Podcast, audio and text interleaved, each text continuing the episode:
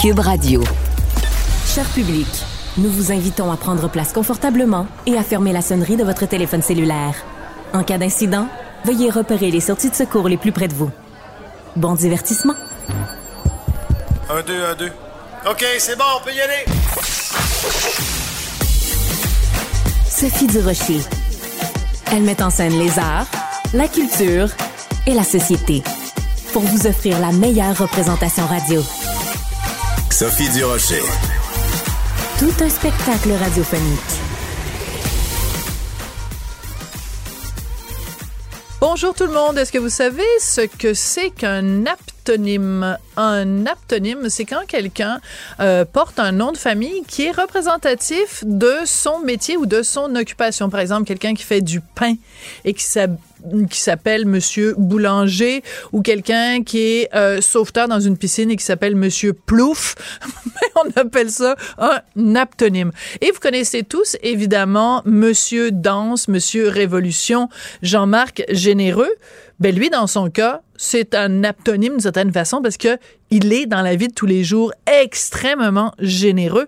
La raison pour laquelle je vous parle aujourd'hui de Jean-Marc Généreux, c'est qu'au printemps, il est venu prendre l'apéro chez nous. Vous savez qu'avec mon mari Richard Martineau, euh, je co-anime un balado qui s'intitule l'apéro piquant, où on invite comme ça des personnalités attachantes, des personnalités percutantes à venir prendre l'apéro vraiment chez nous dans notre salon. Là, on leur sert un gin tonic, un verre de vin, et on discute pendant une heure de temps. Ça donne des balados absolument passionnant, si je peux me permettre de qualifier mon propre balado de, passionnant. Et euh, ben, cette série-là prend fin. Aujourd'hui, c'est le dernier épisode de la série L'apéro piquant. Et notre invité, c'est Jean-Marc Généreux. Je vous propose d'en écouter un petit extrait.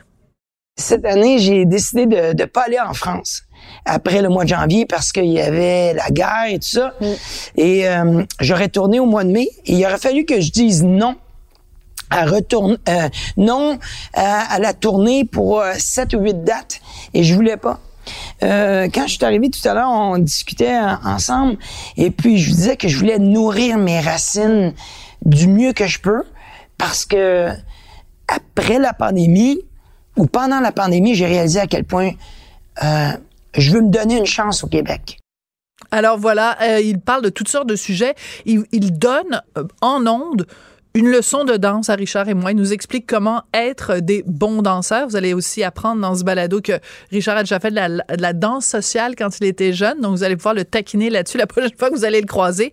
Et aussi, sur une note euh, moins euh, comique, euh, on a beaucoup parlé avec Jean-Marc Généreux de la maladie dégénérative de sa fille Francesca. Bref, une entrevue vraiment très touchante, très intéressante. Donc, un balado piquant que vous allez retrouver sur le site de Cube Radio dans la section balado et je pense qu'en l'écoutant, vous allez pousser quelques ben voyons donc bien bien danser peut-être sur le rythme de la salsa ou du merengue. Sophie Durocher. Un savoureux mélange artistique de culture et d'information. Alors, dans un communiqué aujourd'hui de Québécois, on a appris que c'est Marc-André Grondin qui va incarner l'as des espions canadiens dans une série télé écrite par Gilles Desjardins, la fameuse série X13. On a très hâte de voir ça. Ça va être euh, disponible en 2023 sur euh, Illico. Mais avant de rentrer dans les détails de tout ça, c'est important parce qu'il y a beaucoup de jeunes qui euh, peut-être sont en train de nous écouter et qui disent c'est quoi ça? C'est quoi cette affaire là X13 alors pour en savoir plus sur ce qui est à l'origine de tout ça les œuvres X13 je pensais que c'était intéressant de parler avec Daniel Daigneault le fils de Pierre Daigneault qui a écrit cette série là entre 1947 et 1966 Daniel bonjour Bonjour Sophie. C'est très touchant parce que sur ta page euh, Facebook, tu as dit, euh, je pense que mon père serait fier aujourd'hui. Euh, évidemment, on peut pas se mettre à sa place puisqu'il n'est plus de ce monde, mais ton père a écrit donc dans les années 50-60 cette série de X13. Présente-nous ce personnage-là. Ben, en fait, le personnage est né de l'imagination de mon père, qui était un, petit gars de 22 ans quand il a écrit son premier extrait. il était tout jeune. Ben oui, c'était c'était le premier X13 qui a été publié en novembre, mais c'était un rythme assez intense parce que c'était un roman par semaine. Donc c'était Hein? des romans de 32 pages qui se vendaient euh, 10 sous, 10 cents. Et euh, mon père passait 8 à 10 heures facilement pour écrire euh, les romans, les aventures de- d'X13. On lui avait demandé de créer un héros, euh, l'as des espions canadiens, c'était le surnom de, de X13 qui, euh, de son véritable nom, s'appelle Jean Thibault. Et euh, ben, mon père avait choisi d'écrire ces, ces romans-là sous le nom de Pierre Sorel. Et euh, je pense qu'à un moment donné, il a regretté d'avoir écrit, euh, d'avoir euh, utilisé ce pseudonyme-là, parce que durant toute sa carrière, ben, ça n'a pas été connu de tout le monde que c'était lui qui était derrière euh, les aventures d'X13. Et comme lui, il menait une carrière parallèle de, de, de comédien, évidemment, euh, les gens se souviennent peut-être du rôle du père Ovid dans les belles histoires des pays d'en haut. Absolument. Ben, il a, il a joué ce rôle-là de 1960 à 1972. En fait, il a pris la relève euh, de son père qui jouait le rôle à la radio et à la télévision et qui est décédé subitement en 1960. Et on a demandé à mon père de, de, de, de, de jouer euh, donc euh, le rôle du père Ovid. Alors, il cumulait euh, son métier de comédien, Incroyable. son métier de chanteur, folkloriste et euh, d'écrivain euh, en faisant non seulement les aventures d'X13, mais aussi il avait créé un autre héros qui euh, s'appelait euh, Albert Brien, qui était un détective. Alors il y avait de l'imagination et moi je me souviens quand j'étais quand j'étais petit, quand j'étais enfant, mon père prenait souvent des notes. Et vraiment, je me souviens, on était allé dans un restaurant chinois à un moment Ouais. donné. puis, Tu sais, euh, à la caisse, il y avait euh, des cure-dents à la menthe. D'accord. Et là, mon père avait pris un cure-dent puis il dit, Ah, il dit ça, ça serait une bonne idée, un cure-dent à la menthe mais empoisonné. il s'est servi de cette histoire-là. Écoute, tout était prétexte à lui donner des idées. Et euh, vraiment, il avait beaucoup d'imagination. Mon père avait pas voyagé non plus. Il était pas allé en Europe. Tu sais, à ce moment-là, écoute, euh, 22 ans, là, tu sais. Euh, donc, euh, il y avait, il y avait beaucoup d'encyclopédies dans, dans son bureau, au sous-sol de la maison. Je me souviens entre autres d'une encyclopédie là, assez populaire dans à cette époque-là qui s'appelait Pays et Nations. D'accord. Alors, alors souvent, il pigeait là-dedans pour choisir, bon, ben, tiens, l'action du prochain X13 va se passer dans, C'est très drôle. à Mais- cet endroit-là. même s'il n'y avait jamais mis les pieds, donc X13 pouvait, mettons, aller à Pékin où il n'avait jamais mis les pieds là, mais il se basait sur l'encyclopédie. Écoute, euh, quand les gens disent X13, euh, évidemment, il faut co- comprendre à quel point c'est important parce que on parle de tout ça, donc un espion, un personnage à qui arrive toutes sortes d'aventures, puis qui a un nom de code. Et ça, c'est avant James Bond. Avant James Bond et avant Bob Moran, je me souviens, moi, quand j'étais euh, ado, euh, je lisais des Bob Moran et mon père m'avait dit à un moment donné, tu devrais te mettre dans la lecture des X13. Puis euh, j'avais commencé ça. Puis tu sais pourquoi il s'appelait X13? C'est parce qu'à un moment donné, dans l'un des premiers romans, on lui avait dit, euh, ben, votre nom de code va être X13 parce que si jamais vous êtes fait prisonnier et que vous le- l'ennemi envoie un message, ben ils penseront pas à écrire IX13, ils vont écrire X tout simplement 13 et on va savoir que euh, finalement le message ne vient pas de vous. Ah, c'est bon, c'est ça, c'est pour ça que ça s'écrit IX. Mais la raison, Daniel, pour laquelle je situe ce contexte-là, Ouais. c'est que euh, ça avait pris à l'époque une ampleur énorme. Écoute, quand on regarde les chiffres, quand on voit que ça s'est vendu à 28 millions d'exemplaires, et quand on sait que, bon, au Québec, euh, aujourd'hui, les chiffres étaient peut-être différents à l'époque, mais un livre qui se vend à plus de 5000 exemplaires, au Québec, c'est un best-seller. Donc, quand on parle de 28 millions d'exemplaires, c'est plus des best-sellers, c'est des méga, méga, méga, méga best-sellers. Ben, c'était assez incroyable. Et mon père me rappelait que euh, les gens faisaient euh, la, la queue là, pour aller acheter des Ah! X13. Et il, se targuait vraiment. Il était très fier que bien des gens qui vivaient en, région, des cultivateurs, tout ça, qui venaient à Montréal, ben, ces gens-là avaient appris à lire, avaient pris goût à la lecture en lisant des X13, puis éventuellement, ben, on peut penser que ces, personnes-là ont, ont pris goût euh, à lire d'autres romans par la suite, mais tu sais, honnêtement, c'était pas de la grande littérature, c'était de l'action. Euh, mon père perdait pas là, quatre paragraphes à décrire un coucher de soleil. C'était bing bang, pas Puis, euh, ça y allait, ça y allait au toast. Là. Et euh, X13 était toujours dans l'action. Il y avait beaucoup de dialogue. Euh, puis, quand ça avait pas de bon sens, ben, c'est ma mère qui se chargeait de le ramener à l'ordre parce que c'est ma mère qui corrigeait les X13. C'est très drôle. Alors, donc, elle corrigeait ça. Puis là, quand ça faisait pas, là, quand c'était comme euh, ça n'avait pas de bon sens, ça se tenait pas, ben là, euh, euh, elle prenait des notes, puis elle allait lui porter ça, puis là, il faisait les changements. Puis la même chose quand il faisait ses romans policiers. quand, quand ma mère lisait ça, puis mon père allait la voir, puis lui demandait qui tu penses est le tueur finalement. Ben là, elle disait Ah, c'est un tel, ah ben tu l'as trop deviné facilement, je vais changer quelque chose, ce sera pas lui. Non, mais ça, j'adore ça. Parce qu'il voulait pas justement donc que, que, que la solution soit trop facile. Si elle est trop apparente, ça veut dire qu'il n'a pas réussi son boulot, justement, de, de, créer tout un mystère ou de créer toute une, toute une énigme.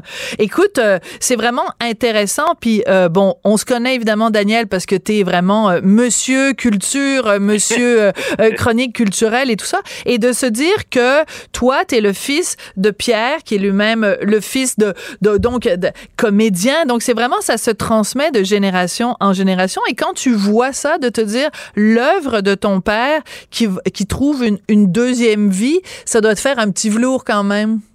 Ben vraiment, puis je trouve ça impressionnant. Puis quand tu regardes effectivement le nombre de copies vendues, 28 euh, millions d'exemplaires, c'est fou.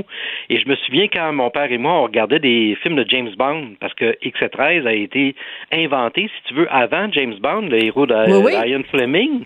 Alors quand on regardait des films, mon père souvent se disait, hey, Colin, je te dis que ça ferait un bon film avec X13, tu sais. Oh. Il y en a eu un éventuellement avec. Euh, oui, mais c'était humoristique, oui. Ben c'est ça, c'était une parodie. Mais lui aurait aimé avoir vraiment un film d'action mettant en vedette son héros. Eh ben là, j'ai l'impression avec la série euh, de Gilles Desjardins puis Marc-André Grondin, qui est vraiment un choix génial euh, pour incarner le héros. Ben je pense que on va être bien servi là. Tu sais. Est-ce que tu penses que ton père aurait approuvé le choix de Marc-André Grondin? Est-ce que est-ce qu'il y a des ressemblances physiques entre le personnage euh, de, de, de X13 et Marc-André Gondin? Ben oui, euh, oui, euh, sensiblement. Et euh, tu sais, c'est, X13, c'était un gars d'action qui se battait, puis qui était aussi euh, passé maître dans l'art du, du, maquillage, puis de se déguiser. Alors j'ai l'impression, je sais pas si ça va être comme ça dans la série, j'ai hâte de voir, mais tu sais, on peut utiliser Marc-André Grondin et X13 à toutes les sauces. Là. moi, j'ai en pleinement confi- j'ai pleinement confiance en Gilles Desjardins qui a fait un travail colossal avec les pays d'en haut. Alors alors, euh, moi, je lui fais confiance et je suis convaincu que les, huit épisodes d'une heure de, la série vont être euh, assez spectaculaires. Merci. Mais je trouve ça très touchant quand tu écris que ton père aurait été fier et toi, tu dois en effet être très fier aujourd'hui de porter dignement le nom de famille Daigneault. Merci beaucoup, Daniel. Ça a été un très bel hommage que tu as rendu euh, à ton père et à son œuvre. Et beaucoup, beaucoup, beaucoup de gens qui ont en effet connu le livre à cette époque-là vont pouvoir se reconnaître dans la série. Merci beaucoup, Daniel, puis à la prochaine. Merci Sophie, à la prochaine. Au revoir. Qu'elle soit en avant ou en arrière-scène, Sophie Durocher reste toujours Sophie Durocher. Le, le commentaire de Steve Fortin, des positions pas comme les autres.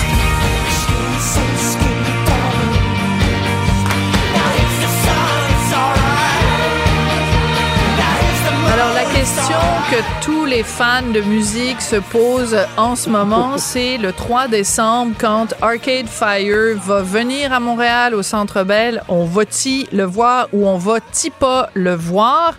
On va parler de tout ça avec Steve Fortin, chroniqueur et blogueur au Journal de Montréal, Journal de Québec. Bonjour Steve. Alors je te pose la question, va-t-il ou va-t-il pas? Ben moi, j'y vais euh, tout à fait. C'est bon, hein. J'ai, j'ai, euh, je me suis replongé là-dedans, euh, sachant qu'on était pour parler de ça. Et puis, bon, ça me rappelle à mes folles années montréalaises. Et, et, Dieu que j'ai aimé et que j'aime encore ce, ce band-là. oui, je suis là. je suis là. Et puis, on le sait, on joué à Dublin. Et j'invite les gens à aller voir sur le Irish Times le vox pop que, que les gens de ce journal-là ont fait à Dublin. Euh, c'est pas un vox pop comme les autres. Et puis sur le site, si on fouille un peu, on voit aussi une vidéo. Et c'est intéressant de voir comment les gens ont réagi là-bas. On voit qu'il y en a qui ont été très informés. qui se sont informés avant d'y aller. Puis, ce n'est pas seulement des gens qui arrivent et qui disent ben non, voilà, moi je suis un fan fini, puis j'y vais pareil, puis je m'en fous. Non, c'est pas ça. Il y a des gens qui ont fait remarquer qu'une des parce que quatre, euh, faut le rappeler, là, il y, aurait quatre euh, victimes alléguées et euh, parmi celles-ci, il y en a une qui a changé sa version, puis c'est un petit peu plus nébuleux. et, des gens rappelaient ça. Et on a aussi beaucoup fait, on, mentionnait beaucoup aussi qu'il n'y a pas eu d'accusation comme telle. Et, voilà. Maintenant, est-ce que ça veut dire qu'il ne faut pas croire les, les, les victimes et tout ça? On n'est pas là-dedans. Pour moi, ça, on parle d'allégations. Et pour le moment, en tout cas, euh, dans, l'état actuel des choses, moi, je, je, me rends là comme je me serais rendu aussi, euh, par exemple, euh, à, d'autres concerts dans une situation similaire s'il n'y avait pas eu d'accusation comme telle. Euh, chaque cas est différent, mais dans ce cas-ci, je suis là. Alors, euh, deux choses que je veux euh, rajouter à ce que tu viens de dire. C'est d'abord une information qui est extrêmement importante. La chanteuse canadienne Feist, qui a décidé donc d'abandonner la tournée d'Arcade Fire, elle mhm. était les deux premiers concerts qu'il y avait donc à Dublin, en Irlande. Et ben là, elle a écrit une longue lettre sur Facebook. Elle mhm. explique en détail pourquoi elle se sent pas confortable avec l'idée d'assurer la première partie du groupe. Et euh, c'est particulier parce qu'au début, elle avait dit, bon, ben non, moi, je continue. Et euh, elle avait décidé, par contre, de verser la totalité des profits euh, de la marchandise qui est vendue, là, tu sais, des t-shirts, des, des, des, chandails et tout ça, de, de, donner la, la, totalité des profits à un centre pour les femmes victimes de violences conjugales en Irlande. Mais manifestement, c'est pas suffisant. Elle a encore ce, dilemme intérieur. Est-ce qu'elle fait bien, Feist, de quitter la, tournée d'Arcade Fire, d'après toi? Ben, j'ai lu son message. Euh, j'ai pris connaissance de ça euh, juste avant qu'on soit en ordre, euh, toi et moi, mais tu vois, j'ai lu le message et puis ce que ça me dit, moi, c'est que chaque personne réagira différemment par rapport à ça. Il y, a, ici donc une question morale euh, et, chaque personne va, réagir différemment par rapport à ça.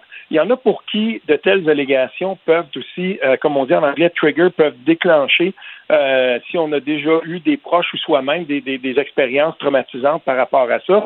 Ben c'est certain qu'on va regarder ça différemment. Oui. L'affaire avec ça, c'est que pour le bien de cette chronique, je me suis replongé dans un autre cas, celui de Marie-Pierre Morin. Puis ce que j'ai fait, c'est que j'ai fait des recherches croisées. Donc, on connaît des gens qui parfois même euh, au Québec ont des tribunes euh, quand même assez intéressantes et importantes. Dans le cas de Marie-Pierre Morin, euh, dès qu'il y a eu des allégations, Safia Nolin, ça a généré quand même un tollé, mais, beaucoup, beaucoup, beaucoup de réactions instantanément. On n'a pas vu ça chez les mêmes personnes si on fait une recherche avec Win Butler, par exemple, pas du tout. Certains me diront oui, mais il n'est pas aussi connu. C'est faux. Win Butler, c'est une des personnes les plus connues dans la musique au Québec et certainement chez ceux qui suivent un peu la scène artistique. Mais non, ici, on, a, on est en présence de quelqu'un qui manifestement a joui d'une certaine complaisance ou en tout cas d'une hmm, plus grande très intéressant. Et, et ça, on n'a qu'à faire des recherches croisées puis on le voit. OK. Donc, euh, quand tu dis. Oui. quand tu dis recherche croisée, ça veut dire, mettons, des chroniqueurs ou chroniqueuses qui auraient écrit des textes euh, peut-être virulents au moment où les allégations sont sorties concernant Marie-Pierre Morin, mais c'est silence radio quand il s'agit de dénoncer ou de grimper dans les rideaux par rapport à Arcade Fire. Peut-être parce que ces gens-là sont des grands fans de Arcade Fire et pas des grands fans de Marie-Pierre Morin. Donc, leur, euh, leurs amitiés ou leurs préférences artistiques sont en train de teinter leur jugement critique? Ou, ou euh, ça peut être des textes tout simplement parce qu'il va y avoir des, hashtags, comme on dit, des mots des, des, mots-clics? Euh, des mots-clics. Et puis, euh, et, là, ben, on voit que même sur Twitter, par exemple, il y avait eu tout de suite, là, chacun ajoutait sa, son grain de sel. Et puis, ben voilà, tu sais, ah, Marie-Pierre Morin, puis on repartageait. Puis, dans ce cas-ci, euh, il n'y a pas eu ça. Il n'y a pas mhm. eu de mouvement. Euh, ça a été plutôt tranquille. Et comme je le dis, moi, j'en connais quelques-uns, quelques-unes euh, qui n'avaient pas manqué l'occasion sur Twitter de tomber à sur Marie-Pierre Morin et qui sont, qui sont restés très tranquilles. Et là, je, reste poli. Là. Je ne veux pas viser personne, mais je veux dire, ça, ça, ça me dérange un peu. Ben, si on a cette liberté-là, j'ai certainement la liberté de dire, par exemple, que euh, ben, moi, j'irais voir le concert, puis jusqu'à preuve du contraire, il est accusé de rien. Et dans le cas de Marie-Pierre Morin, ben, j'étais de ceux qui disaient attention, le tribunal populaire, c'est pas un tribunal. Le tribunal populaire, ça fait euh, il peut sortir de ça quelque chose qui est inéquitable. Et puis, dans le cas de Marie-Pierre Morin, j'ai toujours trouvé que la sentence était inéquitable. Trop lourde. Et en effet, ben, je l'ai écrit à plusieurs reprises euh, dans le journal, ce qui m'a pas empêché, le jour où Arlette est sortie, de dire que je trouvais qu'elle était bien ordinaire. Là. Elle était ni très bonne, ni très mauvaise dans Arlette. Puis il y a des gens qui mhm. m'ont écrit en disant, bah oui, mais t'as passé ton temps à prendre la défense de Marie-Pierre Morin. Pourquoi tu la trouves pas si bonne que ça? C'est parce que, excusez-moi, les amis, premièrement, je n'ai jamais pris la défense de Marie-Pierre Morin. Je défends un principe et je ne défendais pas un individu. Et deuxièmement, ça n'a rien à voir. On peut avoir une opinion sur les allégations concernant Marie-Pierre Morin. Ça n'a strictement rien à voir et ça ne devrait pas teinter et orienter l'appréciation qu'on fait d'elle comme comédienne. Un, autre parallèle qu'on pourrait faire aussi, Steve, il est très intéressant ton parallèle avec Marie-Pierre Morin. Un autre parallèle qu'on pourrait faire, c'est Patrick Bruel. Euh, il, euh, il devait venir euh, ici à Montréal. Euh, je, quelques temps avant, il y a eu des allégations à son sujet concernant des inconduites sexuelles. Et dès que c'est sorti, des émissions comme En direct de l'univers ont annulé l'émission qui devait consacrer à Patrick Bruel. Mais pourquoi ce n'était que des allégations? Donc, on va se, se, se, se poser aussi euh, la question. Et comment ça se fait que quand euh, l'enquête policière a été terminée sur Patrick Bruel et que ça a été classé sans suite, tous les gens qui avaient été grimpés dans les rideaux Patrick Bruel, ils se sont pas excusés en disant, bon, ben finalement, euh, c'est correct de continuer à aller voir ces spectacles? Ben, c'est c'est ça, c'est le le tribunal populaire. C'est euh, parce que le tribunal populaire, il ne fonctionne pas. Euh, il, il n'opère pas en fonction de critères qui sont les mêmes que la justice. Puis c'est pour ça que j'ai toujours été de ceux qui disaient ben voilà, on se saisit de la justice. Et si on trouve que la justice euh, n'opère pas bien dans les cas de, de d'agression sexuelle, et certainement pour les femmes, c'est un processus qui est difficile, ben, au Québec, on a commencé à agir là-dessus. Maintenant, regardons ce qui se passe dans le tribunal populaire. Et dans le tribunal populaire, certains ont été traités injustement, c'est le cas de Patrick Bruel, et, et ensuite, quand le mal est fait, ben, on ne peut pas rétro-pédaler. Voilà. Et c'est ça, moi, qui me, et, qui me met vraiment en rogne. Puis c'est pour ça que je me dis, j'embarque pas là-dedans. Donc, je ne serai pas de ceux qui vont euh, commencer à, à, à déchirer la chemise par rapport euh, à Win Butler, puis il est en concert jusqu'à preuve du contraire si euh, rien ne change. Mais là, c'est avec la nouvelle qu'on a, qu'on a entendue sur Face, par contre, euh, déjà ce que je vois en Europe, des, journaux européens, il va y avoir du plomb dans l'aile et attendons avant que qu'on voit le, 3, le, 3. Et n'oublions pas que au Canada, par exemple, la CBC a décidé de ne plus jouer sa musique. On n'a pas fini d'entendre parler, d'entendre parler de ça et avant le 3, il va se passer bien des choses. Et qui sait même si le spectacle en effet va avoir lieu le 3 décembre. Merci beaucoup Steve. On se retrouve demain. Oui, certainement. Au revoir. Sophie Durocher. Un savoureux mélange artistique de culture et d'information. C'est tout en anglais. Sophie Durocher. C'est toi qui as tiré la sonnette d'alarme? Le Québécois moyen était euh, quelqu'un qui subissait et qui se disait je ferme ma gueule parce que je veux pas perdre ma job. La rencontre. Cet asservissement, cette servitude volontaire. C'est quelqu'un qui va dire par exemple moi j'étais allé à l'urgence là, j'ai attendu 6 heures, OK? La rencontre, Nantel, Durocher. Sylvain Lévesque qui porte plainte à la police parce qu'il y a un photomontage avec son affiche électorale inondée de sang. Marois Risky, euh, enceinte de huit mois, euh, l'objet de menaces de mort. Euh, il y a eu aussi Enrico Ciccone, dont le, les, bureaux électoraux, le bureau de circonscription a été vandalisé. ça donne pas super envie de se lancer en politique, Guy Nantel?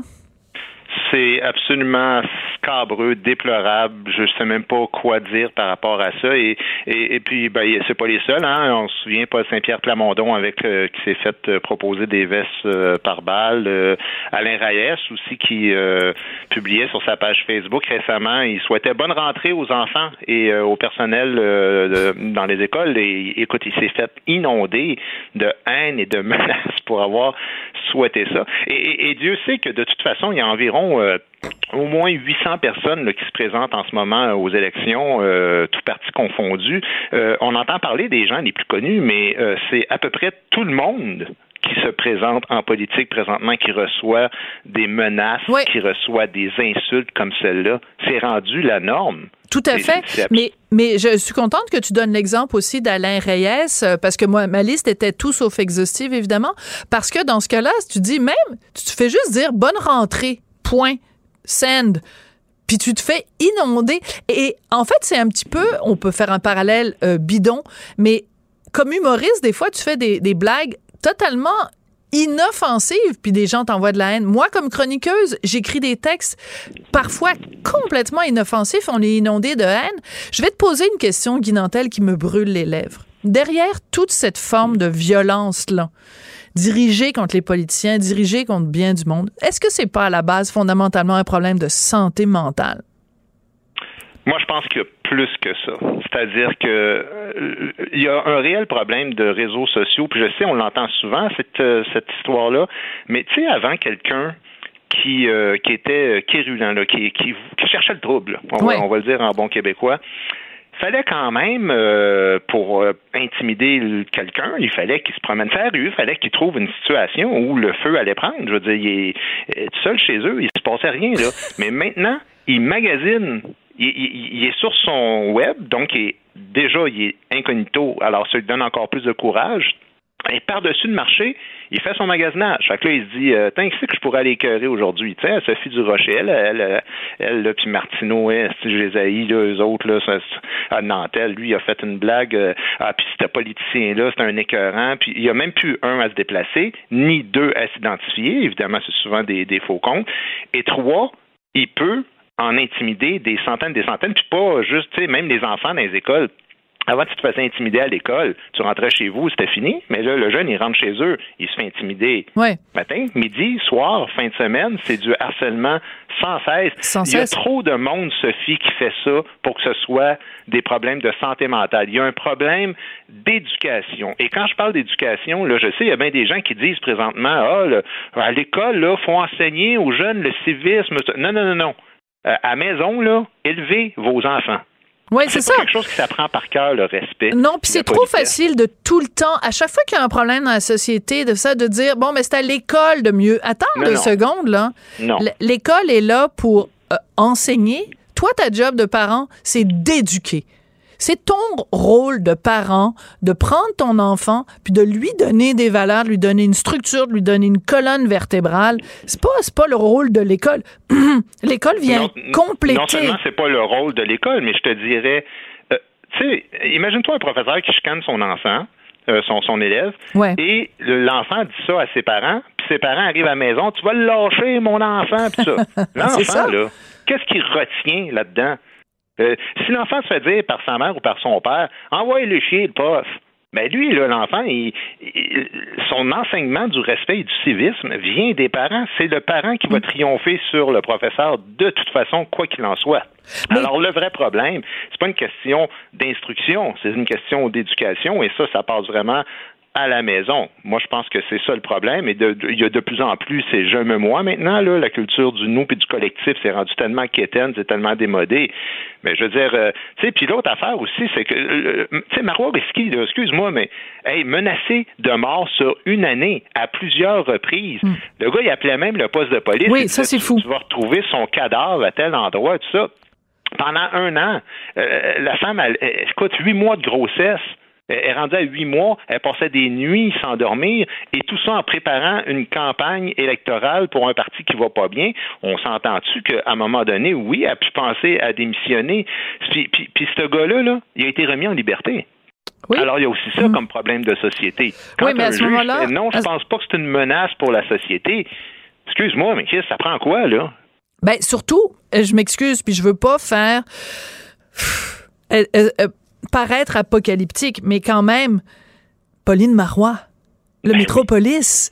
Et je veux dire, c'est pas les menaces, c'est pas juste des menaces sur le web, c'est pas juste des menaces d'appeler le poste de police. Il y a des fous furieux. Ben, Denis ben exactement, le caporal Lortie, parce que c'est parce qu'il faut le rappeler à chaque fois, parce que c'est pas tout le monde qui s'en souvient, qui avait fait éruption à l'Assemblée euh, euh, nationale. Je veux dire, des, des, des, des crinqués, là, qui pensent que les politiciens, c'est tous des tout croches, puis ah, bon, moi, me leur, euh, régler le sort.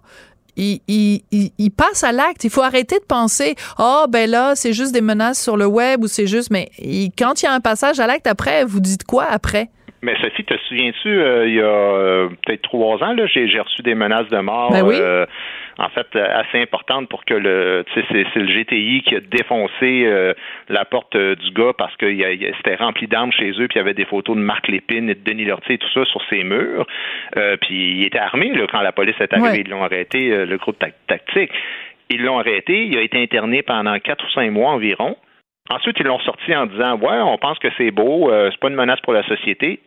Ben, L'année dernière, il a été arrêté encore pour exactement les mêmes menaces sur euh, Geneviève euh, Guilbeault. C'est le même gars, j'avais pas réalisé, Guy. C'est le même gars qui t'avait menacé, qui a menacé Geneviève Guilbeault. Qui a été arrêté, la vice-première ministre. Euh, écoute, c'est pas un ou deux cas isolés, parce que ça, on comprendrait que oui, on dit bon, il y a de la maladie mentale, effectivement, c'est déplorable, mais la haine ce n'est pas qu'une maladie mentale, c'est un, c'est une façon en ce moment de vivre qui est un peu euh, perverse. Puis, tu sais, je veux dire, attention là, parce que pour moi, c'est carrément une menace directe, c'est une honte à la démocratie. Il y a des individus présentement dans la société qui comprennent pas c'est quoi la démocratie. Puis un des principes élémentaires de la démocratie, ben, ça repose justement sur le désaccord et sur l'adversité. Puis faire disparaître un principe comme celui-là, ben, c'est faire disparaître la démocratie. Fait quand je vois du monde qui se battent au nom de la liberté, puis qui font des trucs comme ceux-là, ben, je pense qu'il y a quelque chose qu'ils comprennent pas tout à fait. Et c'est pas des malades mentaux, ces gens-là, tu sais. Je veux dire, on, s'est dit, au lieu de se taper sa gueule, on va inventer des institutions qui vont faire en sorte qu'on va pouvoir fonctionner. Mais si tout le monde est libre de dire ce qu'il a à dire, ben c'est mm. pas juste ceux avec qui tu es, d'accord ou pas. Et il y a mm. des politiciens présentement qui s'inspirent de ce que Trump faisait qui carburent à l'affrontement, Poliev en est un. Euh, puis on l'a vu, là, des fois c'est des petits détails, tu sais, mais juste de ne pas serrer la main à Jean Charest ou des trucs comme ça, évidemment, d'inciter les gens, ses adversaires, euh, à haïr Charest, puis à y envoyer des messages. Puis, tu sais, je sais, quand Duhem l'a dit, là, elle l'a dit, Maroiski, un matin, je vais faire rentrer la grogne à l'Assemblée nationale du Quelle drôle de déclaration. Quelle drôle de déclaration. Et en fait, on peut décortiquons un petit peu cette, cette déclaration-là d'Éric Duhem. Tu peux, en effet, vouloir dire, je veux faire entrer à l'Assemblée nationale. Je veux être le porte-parole des insatisfaits. Je veux être le, parole des, le porte-parole des indignés. Je veux être parole, le porte-parole des sans-voix. Et en effet, il faut le, faut le reconnaître quand même, euh, Guy, pendant la pandémie, pendant ces deux ans-là, il y a des gens qui ont été ridiculisés, qui ont été euh, euh, tassés de côté, qui ont été isolés, des gens qui, de façon légitime, pouvaient être en effet contre les mesures sanitaires. Donc, si mhm. euh, Éric Duhem avait utilisé ces termes-là en disant, écoutez, il y a des gens qui ont été négligés, qui ont été relégués dans la marge pendant la pandémie, moi, je veux leur redonner une voix ben, tout le monde aurait applaudi en disant ben oui, en démocratie, c'est comme ça que ça marche. Mais quand mhm. il dit je veux faire rentrer la grogne à l'Assemblée ben, nationale, c'est un autre vocabulaire. Ben non, mais là, c'est ça. C'est pas que tu, tu te fais pas protecteur des gens qui n'ont pas de voix quand tu dis ça tu fais la même affaire que Trump qui disait Hey, euh, ceux qui sont pas contents, là, on, va aller au Capitole puis on va brasser la cabane. Évidemment, c'est toujours un peu à mon semi-couvert, mais c'est parce que, tu sais, quand, quand euh, des fois, Eric, il fait il a fait un live, là, je sais pas quand, peut-être hier, euh, tu lis les, messages en dessous, là, gars, Legault, c'est un agresseur d'enfants, un tueur de personnes âgées, il faut y passer sur le corps, euh, il y a du sang sur les mains, écoute, et, il en pleut là, des commentaires comme ça sur, sur ces pages. Oui, mais en même temps, en même temps, Éric Duhem, comme tout autre politicien, n'est pas responsable des tatas ah, qui viennent faire des commentaires. Non, je sais que c'est pas ça que tu as dit. C'est pas, pas, du tout ça que je dis. Là, je suis pas en train de dire. Mais il faut qu'il fasse du nettoyage aussi. Éric Duhem est responsable de ce qui est arrivé. on n'a pas de preuves. Là, on n'est pas en train de dire que qui que ce soit. Était... Mais ce que je te dis, c'est que, tu sais, je vais, je vais te faire euh, l'analogie. Moi, quand j'ai fait mon Vox Pop, sur euh, le, les mesures sanitaires, il y a exactement un an d'ailleurs, en septembre de l'année dernière. Mais il y a une catégorie de gens là, qui écrivent exactement sur ces pages-là que qui m'écrivaient des, des, des, choses absolument odieuses puis épouvantables. Mais quand tu es un politicien, et que tu vois ça, évidemment, tu n'as pas le temps de répondre à chacun. Je, suis bien d'accord. Mais un, tu mets des modérateurs sur tes pages. Puis deux, tu fais de temps en temps des appels au calme voilà. et tu nuances exactement comme tu l'as fait tantôt. Oui, et c'est ce qu'a fait. Moi, je suis pas en train de dire euh, au débile manteau de la planète, euh, on s'en va mettre le feu au Parlement. Ce que je suis en train de dire, c'est qu'il y a des gens qui sont sans voix, qui sont laissés sans protection, qui ont été négligés, et je vais être le porte-étendard de vos causes. Mais c'est très différent pour moi. Ça. Tout à fait. Et d'ailleurs, l'appel au c'est ce qu'a fait aujourd'hui François Legault en disant à tout le monde euh, calmez-vous. Il s'est conduit en, en, bon père de famille et en bon euh, en bon chef d'État quand même. Mais euh, mais tu vois, moi, je pense que euh, euh, même si on dit Éric Duhem, évidemment, on n'est pas responsable de ce que euh, des tatas viennent écrire sur sa page. Il n'est pas obligé non plus d'en appeler au plus petit commun dénominateur. Il n'est pas obligé de niveler vers le bas. On sait qu'il y a des gens qui sont comme des hommes de Cro-Magnon, qui, qui s'expriment par grognement, qui ont une pensée primaire et qui ont une, une violence latente. T'es pas obligé, toi, d'en faire ton pain et ton beurre comme chef politique.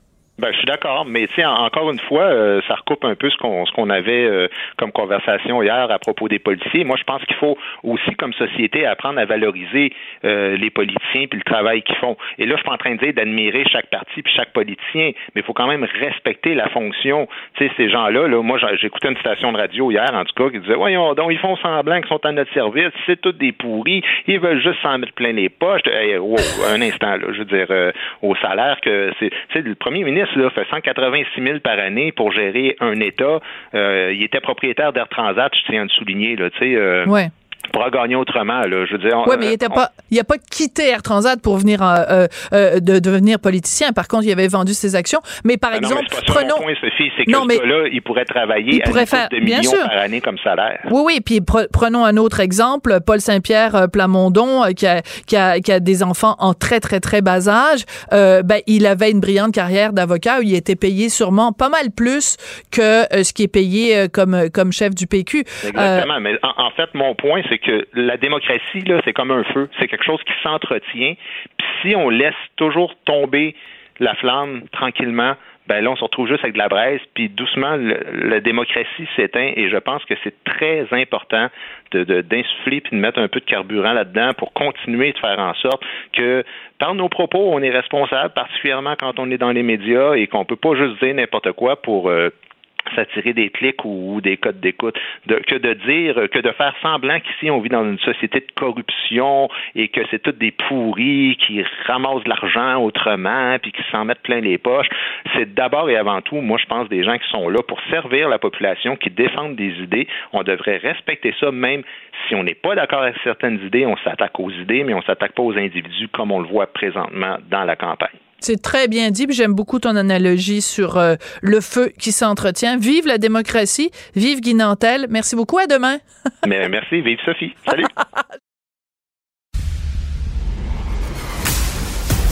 Elle se déplace du côté court au côté jardin pour couvrir tous les angles de la nouvelle.